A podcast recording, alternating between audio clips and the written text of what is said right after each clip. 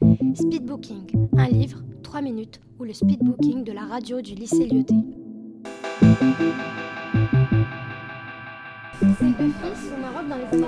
Et son père se retient. Alors que d'habitude, il regarde les films. C'était sur la Seconde Guerre mondiale. Mais euh, ça se passe pendant la, juste après la Seconde Guerre mondiale.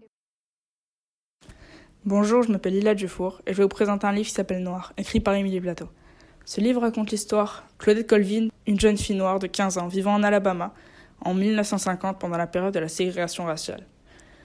Elle va entrer dans l'histoire en refusant de céder sa place à une jeune femme blanche dans le bus. Elle va inspirer plusieurs personnes de sa génération comme Rosa Parks qui refusera également à son tour de céder sa place à une femme blanche. Cependant, l'exploit de Claudette Colvin ne sera pas reconnu avant plusieurs années.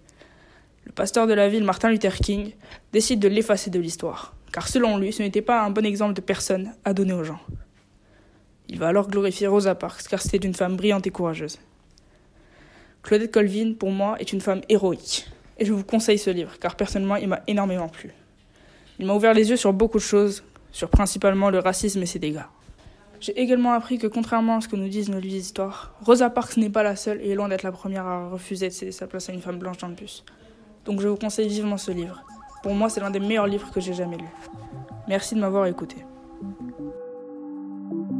Speedbooking, un livre, 3 minutes, ou le speedbooking de la radio du lycée Lyoté.